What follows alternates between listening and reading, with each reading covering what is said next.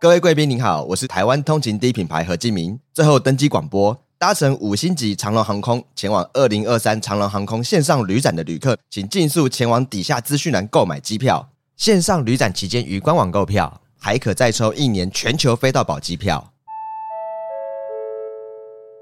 机票优惠舱门即将关闭，请尽速前往购票，谢谢。你要泡什么？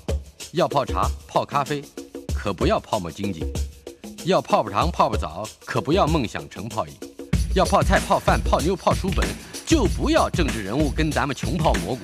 不管泡什么，张大春和你一起泡新闻。台北 FM 九八点一 News 九八九八新闻台。五月三十号，中国神舟十六号载人太空船今天早上九点三十一分在酒泉卫星发射中心发射升空。中国载人航天工程办公室说，太空船进入轨道之后，将要按照预定的程序和太空站的组合体进行叫合体交会对接。神舟十六号的太空人啊，他们叫航天员。会和神舟十五号上一批的航天员进行在轨轮换，在太空站工作生活期间，神舟十六号的航天员，也就是太空人呢，将要进出舱活动，展开空间，这样它叫空间科学实验，就是太空科学实验，完成舱内外的设备安装、调试以及维护维修等等各项任务。这一次的任务是中国载人航天工程今年的第二次飞行任务，也是中国太空站应用和发展阶段的首个第一次载人的飞行任务。今天礼拜二进行的单元，孙维新谈天，国立台湾大学物理系及天文物理研究所的教授，以及《科学人》杂志的总编辑孙维新先生在我们的现场。维新兄，哎，大春兄好，我们各位听众朋友，大家好。我们今天手上啊有一本我们准备六月号六月初在讲的《科学人》，但是今天特别早啊，就是六月号初刊的 啊。大春兄啊，您注意到了？才五月三十号呢，是啊，你是在在夸，您是在夸《科学人》啊？呃，我在我当然夸你啊，就是接任总编辑之后，连印刷的速度都变快了。前面几个刚好是碰上月初都有廉价啊，嗯、那再加上呢，我们不是四月号有一个我们别出心裁设计的低轨道卫星的轨迹如何污染夜空吗？哎，强烈指责马斯克的文章，但那个我们说过了，他用的是那个夜光涂料啊，但是烧上去的时候呢，让封面缩小了，所以又重新印了。嗯、我们的确是要拿最好的品质给读者大众嘛，所以那些都耽误时间。过去几个月都耽误了几天，那这一次能够在五月底，大春兄就拿在手上了，嗯，我看到也蛮感动的。我们的确是准备了在大概六月十号左右，嗯，再来讨论这本最新一期的《科学人》第二百五十六号。嗯，不过呢，既然总编辑已经在现场了，我们又提前拿到书，是不是可以谈一下这一期的总编辑的话？因为总编辑好像换了照片，你是我看换照片换的最勤快的，我每一期都换照片。哎，我以为每一期要不一样哎。不是，通常呃，鸡排妹可能会，我又不是在做网红啊。嗯、但是呢，我觉得这一期的，先别讲别的，里面的内容很丰富。嗯、但您光讲到的这个照片图像呢，我就觉得这一期猛的一看就有两个好玩的啊。对、嗯，一个当然是我就穿了围裙是吧？对对对，顺着大春兄的语气往下发展，一起来嘲笑总编辑啊，穿了一个红色的巨大围裙啊，嗯，手上拿着一个松果。在我面前的人呢，是当时的台中市的副市长。那是个松果呀！啊，对，松果。我以为是个梳子呢。啊不，拿了一个松果，然后桌上还有凤梨啊那些的，哦、主要就是讲数学上面的费伯纳奇数列。因为松果它本身的表面的规律性，跟呃，无论是向日葵也好，或者是凤梨表面的那些。斑点啊，或者是种子的规律性，嗯、都符合着数学上最后衍生出黄金比例来的斐波那契数列。所以那时候是我在科博馆创立了一个学习中心，嗯、学习中心开幕的时候呢，我就当然得穿上了科教组的巨大的好笑的围裙，是很可爱的围裙啊，在那站在里面，对对对对对，红色的。为了这张照片，我可以买一本。科学人，太感动了。因为我想说，如果大家觉得孙伟新教授穿着红色的围裙在那边拿着松果，到底是烹饪节目呢，还是科学教学？不知道，而且买一本我就很感动了。但如果您这个还买不下手的话，嗯，封面上面怪奇事务所的所长们。嗯，那是另外一个年轻人会感动的东西。我们我们这个年龄好像对怪奇事务所就没什么感觉了，但年轻人一看到这个封面，喜欢的不得了，然后跟我说什么？说孙老师，你如果总编辑有加薪的权利的话，要给你的编辑加薪了。嗯，能够跟怪奇事务所建立连结，然后把所长画在上面。当然你会看到上面封面猛的一看，好多个所长。对，在那个地方，怪奇事务所的所长。对，但是呢，嗯、要问你的是数一数有几只？重点是看一眼，你只能看一眼。嗯、哎，对，只能看一眼，你不能慢慢在那一一二的掰个手指头在那儿指着数，对不对？对对，因为这一期的封面文章讲的就是对数量的感觉啊哈，那数量是数学的一部分，每个人都得有不同的数感，天生就有。嗯、那重点是天生。不是后天学来的，嗯，这里面有一些有趣的例子哈，譬如说，你们的小 baby 刚生下来七个月，躺在床上还还起不来了嘛，躺在那个地方，你前面呢让他看得到的地方摆个小舞台，是你拿一个米老鼠晃一晃，在他面前晃一晃，放到舞台幕后头去，嗯，再拿个米老鼠晃一晃，再放到后头去，然后呢把舞台的幕一拉开，那个小 baby 看到里面有两个米老鼠，又好高兴，嗯，再做一次实验呢。给他看两个放进去了以后，偷偷拿走一个，嗯，然后让他看一个，只剩下一个了，他会生气，他会眼睛死盯着那个舞台看，觉得不可置信的样子。Where's the other one？对，然后另外的小 baby 做实验呢，他会看到一个箱子里面你摆进去三个东西，然后你拿出来两个，嗯、他爬过去会找那一个。嗯，所以他知道三减二等于一，他知道，对，但是这个他没学过，他没学过。还有一个更有趣的是，不但是数学，他还有物理的能力。当然，这期只、嗯、只 deal with 数学啊。物理能力是什么呢？小 baby 在那看着你拿个网球在桌上，顺着锅边桌边滚过去以后呢，到了桌边，嘣掉下去了。哦，小孩子很高兴，觉得 just natural 很自然。嗯嗯，你偷偷弄根线，他看不见的线，球滚过去以后，到了桌边飘在空中不掉下去，嗯，他会生气。这欺负孩子嘛？不不，从小就知道牛顿第二运动定律，就知道 gravitation 的，就知道重力了。但是好玩的是，过了一岁以后，你再跟他做这个实验，他不生气了。嗯，因为他知道大人会骗他。在在生活里面 充分体会这种智慧。对，所以我觉得这数感天生这一期这特别有意思啊！希望大家来看，里面好多有趣的例子。我有一个同学，哎，多年不见之后，他告诉我。他在小学的时候，甚至小学之前就有这么一个跟数学有关的问题。嗯，只要一个大桌上，嗯，摆满了各式各样的餐具啊，啊，嗯，杯杯子啊，嗯，锅碗瓢盆这种，嗯，他一定要数到除掉酒之外的所有的，他才放心。嗯嗯，也就是说，如果桌上有十五个杯子，嗯，他一定要先数到一二七三四五六七八九，然后接着还剩下六个，他就知道啊，这里是多了六个杯子。嗯嗯，呃，包括碗筷子什么他都要数，只要是可以，就是 countable 啊，对，嗯、这算不算天生的某种树感？那他到海边不就抓狂了吗？沙粒，呃，所以可能不会太靠近沙啊，但是。几个穿比基尼的，他也一定会算一下。哎，我觉得这个这个数感可能也包，应该包括这种心理上面这个特殊的。大春兄，我觉得您讲这个更倾向于强迫症了啊。不过话说回来，回到这个总编辑的话里边，嗯，我我是过去真的是看到过一些跟我们同年龄的数学天才。嗯，我不知道这个数学到了，因为我们念高中嘛，高中的这个学校，我们念的高中学校呢，就特别有一些奇人异事啊。嗯、那我坐在我座位前面的，跟我座位后面的这两个人都是数学天才。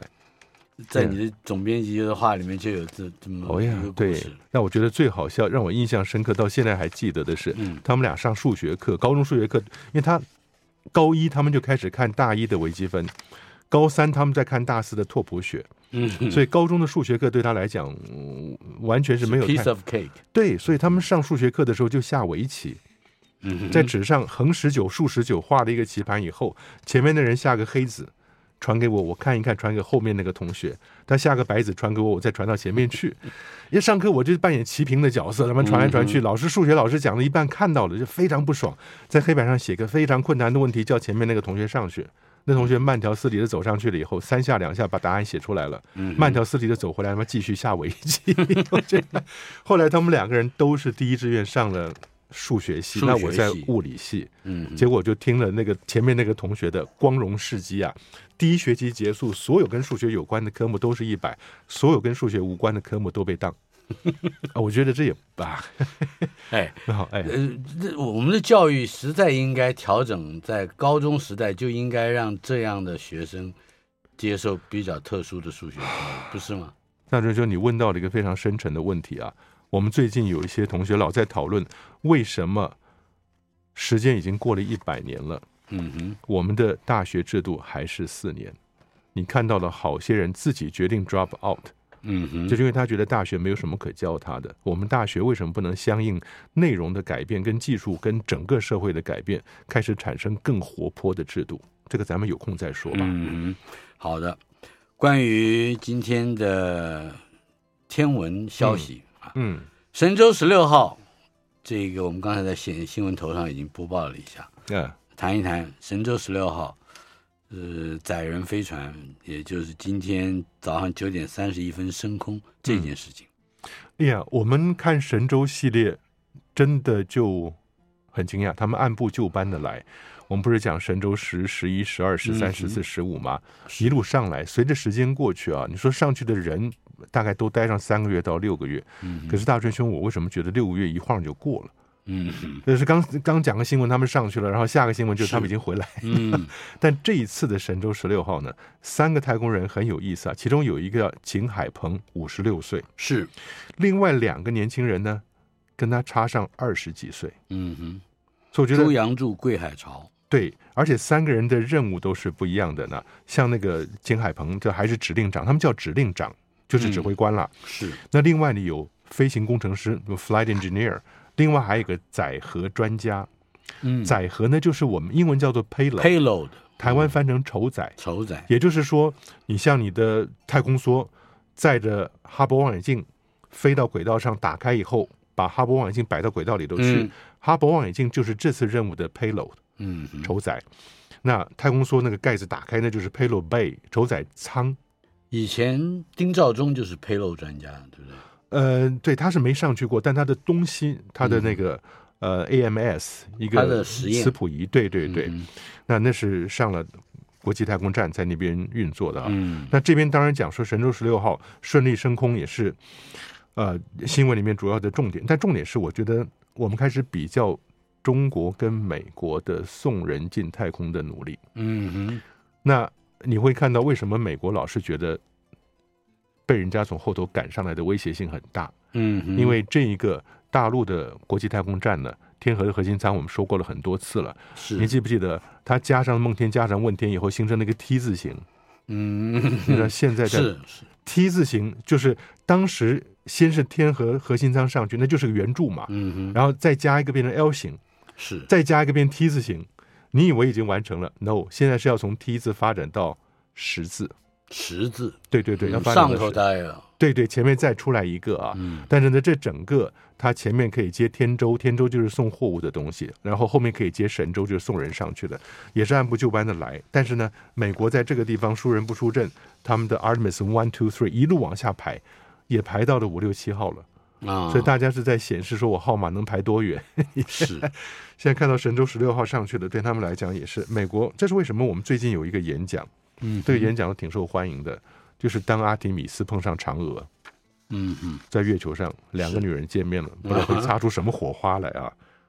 对呀，在中国这个二零三零年以前还要实践实现载人登月，这应该是下一个阶段的目标。Yeah，就是你两个发展，一个是在地球的近地轨道里面维持一个常驻人员的太空站，嗯哼，另外一个就是到月球表面上，除了我们讲说绕落回探灯柱之外，真的把人摆在上面，打造一个半永久性的月球人类居住站。是，那现在看起来，美国跟中国彼此谁也不让谁，嗯，往后十年有的看。是的，我又想起来那个佩洛的 专家，哎，王干俊，对不对？哦，以前是王干俊，对，王干俊，对，嗯，大家都可以上去。其实现在进到太空的那个技术技术门槛跟生理跟心理的门槛也越来越低了。嗯哼，那很多人甚至神舟系列开始研究什么东西，戴眼镜。他说身体素质要求相对比较低，可以有轻度近视。嗯，大春兄，您戴眼镜也挺帅的，你可以戴着眼镜。这是我为什么要割白内障的原因啊。嗯嗯嗯，就是不喜欢看到戴眼镜的自己。哟，可是你看这个神舟十六号三个太空人，刚刚讲年轻的那个叫桂，他是故意的，桂海潮啊，就是桂是桂林的桂嘛，是海潮。那桂海潮呢是第一个佩戴眼镜执行任务的人。嗯就是不必不必特别在乎或要求，嗯，呃，眼睛不能有近视，嗯，是吧？对对对。那他这一个五十六岁，另外二十几岁，差三十岁的年龄，嗯，看起来好像也是刻意的要去做一个实验。你看，小二十年的太空人，你带上去了以后，当然他那个传承的意念就很强烈了。嗯，但是你可以想象，五十六岁减二十，三十六岁啊。嗯，我真的很希望你在台湾的年轻人。有没有办法就在三十岁左右是能够进太空的？是，那哎，希望我们好好努力。抬头能看六月夜空是极热闹的一段时期啊。嗯，火星、金星会会来报道。嗯啊，最精彩的是金星，也就是让我们的听众朋友，大家只要傍晚走出去，是。耶，yeah, 就会在西边的太阳刚下山没有多久，天都没有完全黑的时候，咱们西边地平上面就会出现一个极为明亮的星，那个就是金星。嗯，那千万不要以为，因为有些地方如果灰尘多的话，它比较接近地平呢，因为灰尘会散射蓝光，留下红光，你看起来红红的，以为是火星，不是不是，火星永远不会那么亮，那是极亮的金星啊。嗯、是，但是有趣的是说，在往后这几天，六月四号的傍晚。我们整个夜空扣掉了太阳、月亮最亮的金星，到达了东大距。东大距，对，东方的东，大小的大，距离的距。对，东大距是一个天文上的专有名词，也就是金星在西边的天空能走到最高的地方。嗯，那你可以想象西西西边的夜空傍晚，到了东边的清晨的话，那个就不叫东大距，那个叫西大距。哎，等一下，它在西边的的天空叫东东大距，它在东边的最高点叫西大距。从人的角度来看，从人的角度，何以故啊？你你你，当然你回去，我们回去画了以后，就会发现，因为金星跟水星都是内行星，是在地球里面的，面所以呢，金星它要走到地球外面，能够看到跟太阳最远的地方。嗯，那从地球上看。就是我们在转动的时候，是它是在东边，那个是在西边。哦、是，这里头还有另外一个名词 M 四十四，哎，鬼宿星团。对，鬼宿，那个宿就是星宿的宿，嗯嗯，鬼就是神鬼的鬼，嗯嗯嗯。这是一个什么样的恒星集团？呃，M 它就也就是一个疏散星团，但是肉眼是可以看到。嗯、你拿小的双筒望远镜看一下鬼宿，你会看得到一些小小的亮点。呃，在一起的啊，鬼秀，然后在隔得不远的地方是毕宿，毕业的毕，毕业的毕，毕宿。所以呢，这些都是天空里面，呃，肉眼或者双筒望远镜可以看的这些比较特别的天体啊。嗯，那只是刚好金星就在鬼宿星团附近吧。是呀，鬼宿为什么叫鬼宿？因为中国的二十八宿讲的跟人的生活整个社会环境很接近呢。嗯哼，那鬼宿就是。鬼那一部分 是，总之六月四号傍晚啊，啊全夜空最明亮的金星到达东大距，嗯嗯，往西边看啊，嗯嗯，不要忘了往西边看。对，好，光污染日益加剧，二十年内可能看不到夜空的主要星座。哎呀，嗯、这该怎么办？大春兄啊，嗯，不用说主要星座了。我们不是在四月号的文章上大肆批评低轨道卫星留下的轨迹吗？对。然后呢，前两天上个礼拜我在另外一个天文台，嗯哼，就是荒郊野外的天文台，晚上看着满天星斗，本来很高兴，其他的同行人还真的搞了几个望远镜来，结果你知道不用望远镜，那天晚上我至少看到了有八个在夜空中移动的暗淡光点，还有一个很亮是，星，对，还有一个很亮很亮的，突然走到一半没了，嗯。亮突然消失了，它绝对不是流星，那是什么东西呢？嗯，那个很可能就是国际太空站，哦。它的它的那个太阳能板的量大到，如果它的反射角度刚刚好的话，你在地面这个角落看它，它就是一个比一等星还亮的东西。但是它一边走，它可能一边太阳能板跟太阳的角度就改变了嘛。嗯嗯，那竟然走到一半又没了呃呃，这是什么原因？哦，那太阳能板不反光了以后，它瞬间就你就看不到它了嗯呀，所以它变得很暗，。所以它时而造成光害，嗯，呃，时而就看起来无害。它那个还好，但是你说其他的那些比较暗的，但是大量存在的低轨道卫星，那就是很痛苦。那天晚上我终于拍到了以后，我在课堂上能够用的两张照片。好，我的哎，我就拿一个手机，嗯，手机调到三秒钟，曝光三秒，对，然后手找个地方，阳台边搁着，然后拍拍什么地方的北斗七星。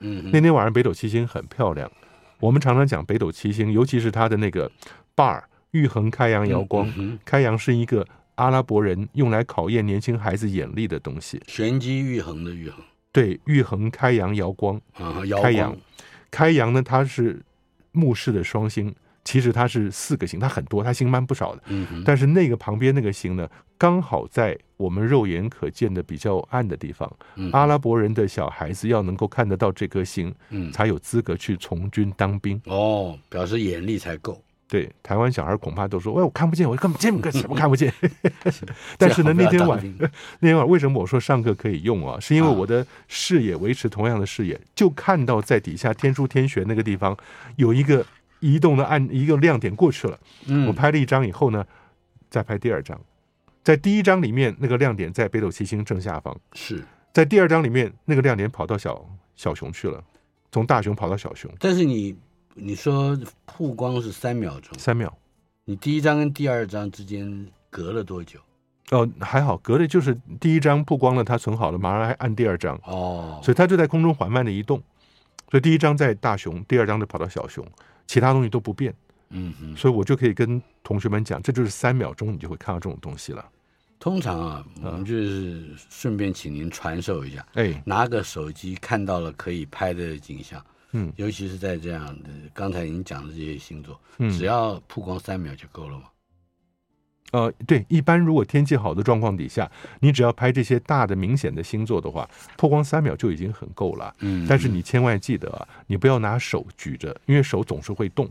啊，最好你有个支架，手放在支架上面，然后靠着，让那个你你弄个三脚架是最可靠哎，的。三脚架，对，但是如果没有的话，你是拿手拿手机的话比较好。但是大真兄啊，这个地方英国的皇家天文学家 Martin Rees，就是以前我们说了，他是沈君山校长说我们都是恒星的一部分，Martin Rees 就说了我们都是核废料，嗯，就是那个皇家天文学家啊，嗯，他说二零一六年的时候。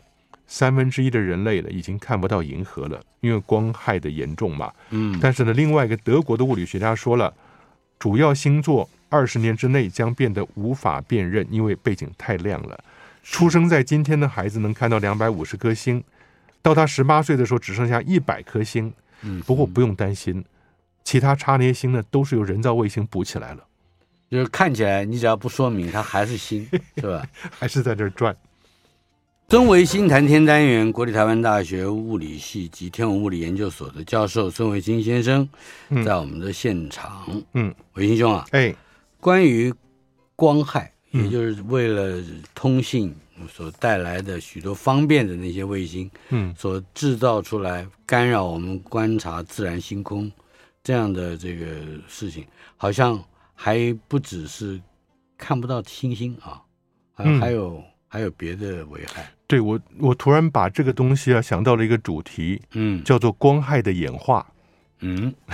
光害的演化，最早最早，我们谈到学天文的人谈到光害呢，就是希望城市所使用的高压钠灯，它主要是钠，钠是黄色的，啊。钠光是黄色的，高压钠灯改成低压钠灯，它的强度就不用那么强，尤其是你把这个灯掉个头往下照，上面加一个反射罩，它就不会对夜空造成伤害。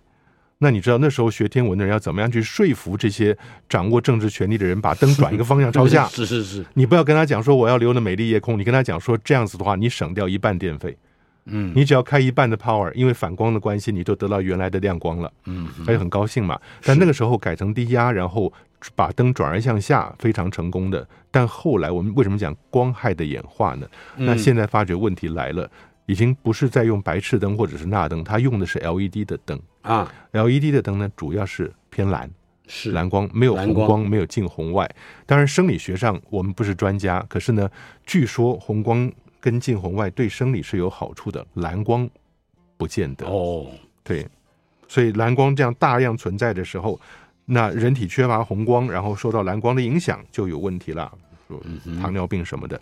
但是呢，我觉得我们不是常讲说，听人家讲说手机上的蓝光也比较多嘛。嗯，那你说能够过滤是不是？是，但是很多手机都会自动在设定里面，嗯、你只要打开一个设定，然后我是绿蓝光啊什么。我们的。笔电上面，笔电上面会有一个选择的夜间模式。嗯，你选了夜间模式以后呢，它就从从一个亮亮的蓝白色的荧幕变成一个暗暗暗的红黄色的荧幕。嗯，夜间模式，我觉得或许有帮助。我的建议就是，嗯，呃，你就看书吧，不要搞看脸书啊。对对对，尤其那个作者张大春的好多书啊，挺好的。来，南韩自制世界号火箭第三次成功发射了。嗯。而且首度部署商业的有效的 payload，我们就又看到了另外一个国家逐渐走出挫折和失败，迈向成功之路啊！嗯、是，那我们不是已经这最近这几次讲了好会南南韩的事儿吗？嗯，那现在已经第一次五月二十五号的傍晚，他用自己的火箭把商业卫星送入轨道。嗯。所以这是包含了好几颗卫星啊，有他自己一百八十公斤的科学研究卫星，那另外其他的一些民间企业的卫星都送上去了。所以呢，他能够做到这一点，韩国人就能够开始在世界上兜售它的发射能力了。嗯，这是韩国再一次这个给我们很惊奇的一个发展啊。嗯，这也不是只有韩剧啊，对，还有这个防弹少年，他们可以输出的技术。啊，呃，可以说琳琅满目了。Yeah，我们真的要努力。嗯，台湾第一颗自制气象卫星“猎风者”力拼，这力拼这个说的好啊。嗯嗯，八月底升空，本来是在今年年初就要发射的。嗯，但因为原来是签约签的是欧洲的雅利安系列的织女星火箭嘛，Vega，在圭亚那是吧？对，法属圭亚那，法属圭亚那，在那边升空，结果那个火箭是一直出问题。那现在呢，很希望能够在八月份的时候，嗯，那用一个 Vega C 织女星 C 型改换成织女星，嗯哼，原来从 Vega C 出了问题，现在改换成织女星，那就是一个发射的累积的成功次数比较多的火箭，嗯哼，那猎风者号两百五十公斤，我觉得已经很不错了。那主要是它大部分都是台湾自己自制的，嗯哼，希望这个能够一路。也还是在法属圭亚那升空吗？对对对，而织女星火箭它可以运载到一点五公吨左右。嗯，那我们猎风者号只有两百五十公斤，所以呢，还是跟着大家一块搭便车上去。嗯，这样还不错。希望希望八月份的时候能看到好消息。韩国有好消息，我们也跟着有一点点好消息，也期待。对，好，NASA 的绕月飞船又找到一个坠月现场，是坠落的坠。哎，我觉得看的就是、啊、上次不是讲日本人那个小兔子哈古斗，对。对哈古斗，小兔子又又没消息了嘛？嗯，现在找到了小兔子的碎片。残骸，残骸，对对对，这又让让我想到什么？想到了火星。啊，连续的火星，欧洲人第一个卫星就是米格鲁，嗯，小猎犬号。是。小猎犬二号扔下去了以后没有消息了，那欧洲人怎么办？Call NASA。然后 NASA 就在用它火星旁边的卫星找了半天，哎，找到了。第二个，最近前两年的发射的 Schiaparelli，Schiaparelli 就是那个意大利天文学家，说是火星上有一条一条线条，然后让美国人以为是运河的那个人啊。嗯，那这个定名为 Schiaparelli 的登陆艇，欧洲已经变得非常谦卑了，说只要落下去把讯号发回来，我们就算成功了。结果接近表面又无声无息了。哦，怎么办？Call NASA，还是 这次很快，嗯，这次一下就找到了。找到以后一看，就是它只有打开一半，所以讯号没有办法发射出来。那现在 NASA 用月球旁边的 LRO 叫 Lunar Reconnaissance Orbiter，Lunar 就是月球的，嗯，Reconnaissance 就是侦察机嘛是，，O 就是 Orbiter 是轨道轨道侦察器，所以呢，它这个在月球旁边绕绕了以后，当然可能也是日本人拜托说你帮我找找看吧，我们的小兔子跑哪儿去了？嗯，他一拍还真的，大家在网络上可以找到，因为我们单独印出来的资料呢，它只是一个一个 freeze 的凝结点，所以你看不到这四个碎片，嗯，在。电脑网络上它会跳，它是个 GIF 档，它可以活泼的哦来回两个照片跳，像动动它动画一样，对对对，就是下去之前拍一张什么都没有的，下去之后原样的原地拍一张，你发现四个碎片在那个地方。哦，所以现在找到了哈库多的碎片。不过呢，日本人说呢，他们还要再做，但这个把日本人往后推了一大步，就是因为他们下一次再要发射的火箭上面已经不敢再装这些有意义的 payload。您刚刚提到一样东西是嗯 L R O，LRO，yeah，呃，可可以再把它的原名说一说。呃，L 就是 Lunar，lunar 太 lunar 月亮的，对对对，因为苏联以前的月球太空船叫 Luna，L U N A，、嗯，那 lunar 就是月亮的。是，那 reconnaissance，reconnaissance 就是侦察的意思。嗯我们讲说，你常常看到美国的什么侦察飞机起飞了干嘛？那是 reconnaissance。是，然后呢，orbiter Orbiter orbit 是轨道，加上 R orbiter 就是轨道器，嗯，在轨道里绕的太空船吧。是，所以 lunar reconnaissance orbiter 就是月球轨道侦察器，那是我我们我们自己这样翻的了。嗯嗯，Yeah，好的。接下来这个日本 H 三火箭首度试射失败，嗯，呃，二号机将不搭载地球观测卫星。对，因为它是这样子，它原来搭载个地球观测卫星叫大地三号，嗯，那下一个火箭本来要发射大地四号。嗯，他说了，大地三号完蛋了，跟着火箭爆了。那如果说我们火箭下一个火箭说不定也有发射的危险的话，那大地四号摆上去，我们就连续会失掉两个大地卫星了，嗯对地观测的卫星了。所以他就说大地四号不摆上去。嗯哼，那这个 H 三火箭好像很少听到。呃，我们在节目里提到过几次，它已经算是日本比较大一些的中型火箭了。它的主力火箭 H 三，嗯哼，那这些呢，你可以看得出来，就像有点像大陆的长征早期的系列。嗯，就是不是那么大，可是呢，已经已经能够装像样的东西上去了。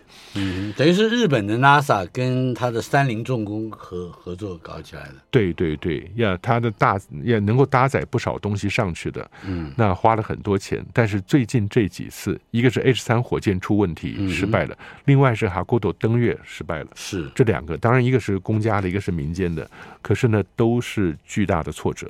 嗯，对啊。好，但是下面一个，但还是有创意的。嗯，也跟日本有关，对不对？对，日本人对于木头是有非常强烈的这个 好，这个怎么讲？呃，obsessed，是吧？呃呃呃，obsession，强烈的 obsession，呀、嗯，日本人喜欢木头。嗯，木头。那怎么突然我们讲太空讲到了木头？而在外太空，木头不会变形。嗯，那什么会变形？那不，他是拿木头就打算来做卫星的外壳了。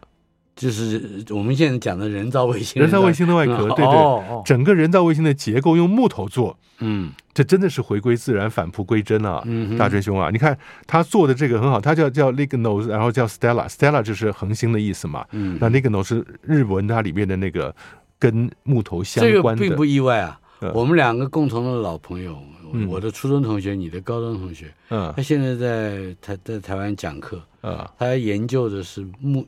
高层楼、高楼层的木造建筑，嗯嗯嗯，全部是木头做的，几十层，是不怕晃的，是不是？也不怕烧啊，不不怕木头不怕烧。嗯，嗯，当然我这是比较呃粗略的讲法。嗯嗯嗯。不过大春兄，我们讲讲木头的好处好了，哎、好不好？首先，你讲传统的金属外壳的坏处。嗯，一个是当你这个卫星用不到以后，它坠入大气层燃烧烧掉，对不对？是。烧掉的时候，它很多是铝，嗯，你出来很多铝。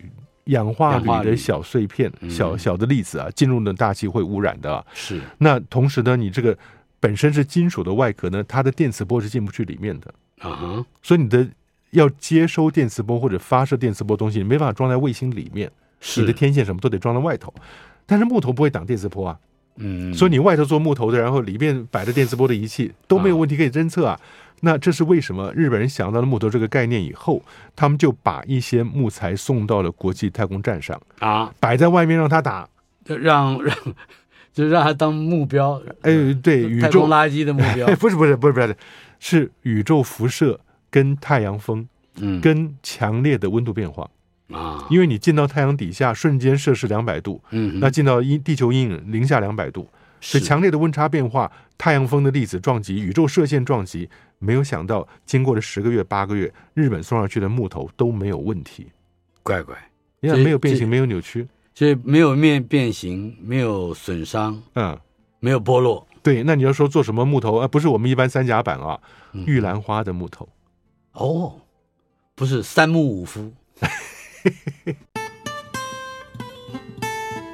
台北 FM 九八点一 News 九八九八新闻台五月三十号星期二，孙维新谈天单元，科学人杂志总编辑孙维新先生在我们的现场。维新兄，哎，我们刚才那话题还没说完呢。嗯，日本京都大学和住友林业在二零二零年四月宣布了名为叫做 Lignosat 太空木材计划。嗯嗯，Lignosa，对，Lignosat，这是什么？这是一个一个 acronym 啊，对，日文里面讲的前面这个 ligno 的意思就是跟木头相关的东西。哦，那 sat 就是卫星嘛，“satellite”，“sat”，yeah，“sat” sat。那我觉得，其实看到这个新闻，还真的要给日本的太空工业发展的概念创意按一个赞。嗯，因为你可以想象，如果是木质卫星的话，它到了卫星寿命终了的时候。它进入大气，它是可以彻底燃烧的，最多就多添一点二氧化碳吧，木头，而且不会释放有害物质。对对对对对，这个很重要。嗯、那它本身又活泼的多，你在木头维持在外面，但里面摆仪器。那其实更有效的在保卫仪器不会受到太空碎片的撞击。嗯，因为你现在真的去看当年的俄俄俄国的和平号空间站跟现在的国际太空站上面那些大大小小的坑洞、墙、屋玻璃上面打的那个裂纹，然后那个太阳能板上面打的洞，那都是太空碎片造成的结果啊。是。那如果你是把木头摆在外头，然后呢，里面仪器仍然能够接收发射电磁波的话，那你就可以得到合适的保护了。所以刚才您提到的很重要的一点，这一种制造卫星的材料，嗯，是玉兰花哎，啊，木兰木又叫玉兰木，木兰是辛夷嘛？对对，辛夷物，那唐人的诗，辛夷物，对，辛夷，哎，大春兄您真厉害啊！真的，你去查玉兰花或者是木兰花，它就是辛夷，是那应该是中药的一种嘛？什么辛夷？而它那个花的颜色，有些是白的，有些是金黄色，有些是紫色的。好兴奋啊！很漂亮，对对对，好像见到老朋友一样。对，然后你看得到这个太空高能辐射跟强烈的我们说温差，日夜温差很大嘛。嗯，那摆上去好几个月，这些木材呢没有明显变形、剥落、裂开或者表面损害。是，你可以想象，哎，我们大师兄什么的木材能够在剧烈温差底下不会变坏的、不会损坏的，很不容易啊。没有想到，他就想得到这个概念来做这件事情。嗯那我们的年轻小朋友们，大家是不是想想看，除了木头之外，你能够用什么东西来做卫星呢？是更环保的呢？木头好，恐怕是极致了哈。你指火锅吗？嗯，贝佐斯，呃呃，抢下了这个美国太空总署的大单。嗯，Blue Origin 要制造阿提米斯计划的月球着陆器。嗯，谈谈这个话题。哎呀。那个时候，你记不记得贝佐斯不是去告 NASA 跟告马斯克吗？所以要分一点甜头来。对对对，怎么都是马斯克的，对不对？对，波音在旁边看着就笑了。嗯，因为波音现在已经掌管了地球到月球的这一段，用它的 SLS Space Launch System 大火箭。是，但到了月球以后，你要跟月球周边的月球的轨道空间站，那么就叫什么叫太空港吧？嗯，叫月球的这个 Lunar Port。那你接上去的那个以后呢？从这个地方，月球旁边的小太空站要下到地面，要用谁的？嗯、原来那个钱都给了马斯克，是贝佐斯就去告。那我必须要说，看起来他们告还真有效果，有用啊！哎哎，所以他告了以后呢，竟然在 Artemis 后续计划里面，是贝佐斯也可以着陆的那个呃车船吧？我们说对对对对对，舟船哈，Yeah 啊，这就就交给贝佐斯了。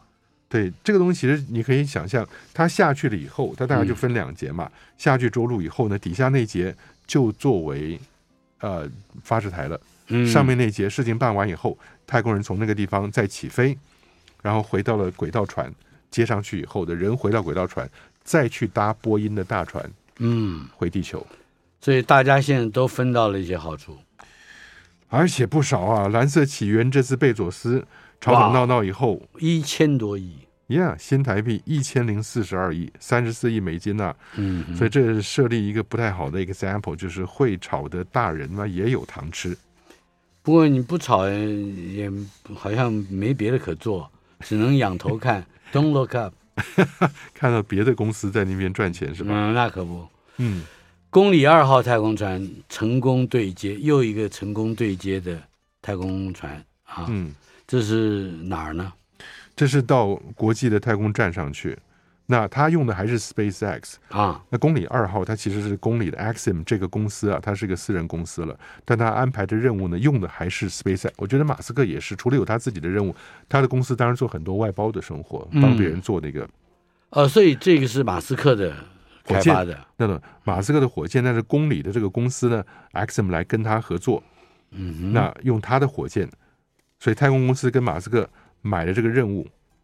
然后私人前往国际太空站，是那里面几个人呢？竟然包含了沙乌地阿拉伯的皇家空军战斗机飞行员，还有一个是乳癌的研究人员，一个女性。嗯，哎，沙乌地的女性上太空，哎，对，这也是比较新颖的哈。对，不过我记得啊，那我们讨论一下，在回教世界里面，他们那个头巾是很重要的，头巾跟面纱很重要。我不知道在太空里面，他们这个东西会做什么样的调整？就像我们上次讲斋戒月那个概念一样。嗯，这样。好，接下来是朱诺号。嗯，哎，这个是离稍稍离开了近地的，包括卫星啊、太空月亮啊，近近近太空，现在远一点了。嗯，呃，朱诺号近距离拍摄了木卫一，见证了太阳系火山最多的天体。我们还要说一下朱诺是谁？嗯，朱诺就是 Jupiter 的老婆夫人。嗯，Jupiter 跟 Juno 呢是宙斯跟天后希拉的罗马名。罗马版，罗马版，希腊版就是宙斯跟天后希拉了。是。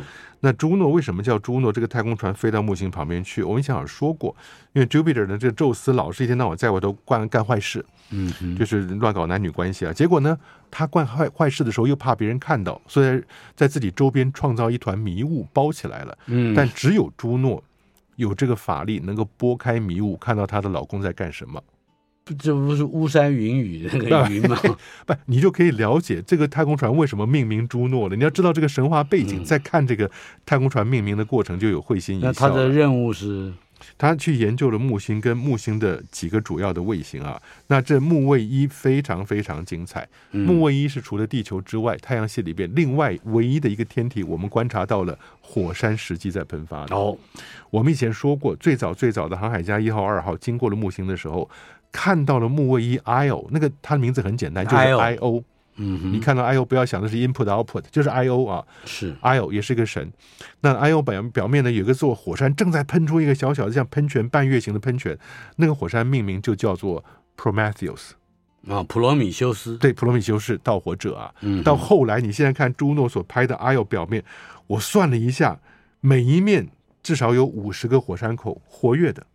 嗯，大春兄呢？这是你要欣赏火山的，每一面的意思就是它有正反两面，正反两面，嗯、对对对。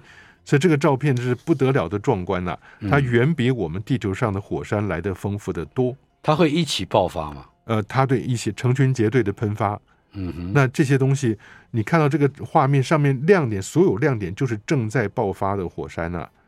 如果你喜欢火山地质爆发的话，那就去木卫一 Io 吧。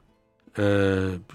跟朱诺的发现有关系吗？一发现了就爆发了的？不不不，他过去看了以后啊，因为朱诺能够在他旁边拍，嗯、那一般来讲呢，除了原来的旅行者，那个航海家一号、二号经过了短暂拍一个快照 snapshot，那你地面上观测不太容易看得到的。但这次朱诺号就在他旁边绕来绕去，他拍了以后，竟然发现，嗯，这个 Io 简直是布满了活跃火山，嗯。那为什么是这样子呢？一个是木星对它的潮汐力的影响，另外是木卫三，木卫三是全太阳系最大的卫星，是木卫三往在外头拉，木星在里头拉，所以这个木卫一内部是从来没有办法宁静下来的，充满了地热。是。另外还有一个任务叫 Juice 任务，嗯、我记得好像我们也讨论过这个。嗯，说过了。Juice 对是吧？嗯，果汁任务，欧洲的，嗯哼，欧洲太空总署发射了以后，去研究木星的卫星的。所以刚刚这个跟朱诺是是同类似的。对对对，既合作又竞争的。嗯，因为它的 Juice 就是 Jupiter 就是木星嘛。Icy，Yeah，Icy moons，因为这些这些卫星其实表面都是冰面。嗯，但你知道吗？除了木卫一是火山之外，木卫二、三、四现在都相信它的冰面底下有咸水海洋哦，会很精彩。Jupiter Icy Moons Explorer，对，所以就是 Juice，对，火山果汁好硬啊，这个任务，对对对对，翻的啊。但是这四个卫星就是当年一六零九年伽利略使用望远镜第一次观察到木星旁边有这四个大卫星，嗯，所以它叫伽利略卫星。是，另外。发现被火山覆盖的类地系外行星、嗯、哦，被火山覆盖的类地系外行星，Yeah，这也是我们在找系外行星的时候呢，有越来越多的资讯可以获得的。嗯，那现在找到一个恒星的旁边，它其实有 B、C、D 三个行星了。是，那在 D 那个行星上，半径地球的一点零三倍，温度是二十七度到一百二十七度之间。然后呢，它已经锁定了，也就是它用同一面面对它的那个星啊，就是像月球用同一面面对我们是一样的概念啊。是，这事情常常发生的。但是一面面对那个星呢，就热得不得了，都是火山。嗯哼，背面那边都是冰块。啊哈，所以大春兄，这是另外一个好玩的地方啊。这个在离我们多远呢？也还好吧，我记得好像就二十多还是多少光年的，八十六光年，sorry，八十六光年，对，八十六光年，很近很近。我们还有半分钟的时间啊，地球大小系外行星，这个这就是这个是吧？啊，对对，一样的。嗯，看下一个，对，好了，下一个天文学家绘制接下来一千年的潜在危险天体的轨道。哦，很多，但是。不担心，往后这几百年，一千年都不担心。对，没有一个会撞上的。哎呀，你怎么？我我还想活一千年呢，但是看不到，你什么都看不到，是不是这个意思？会到底要不要觉得失望呢？嗯。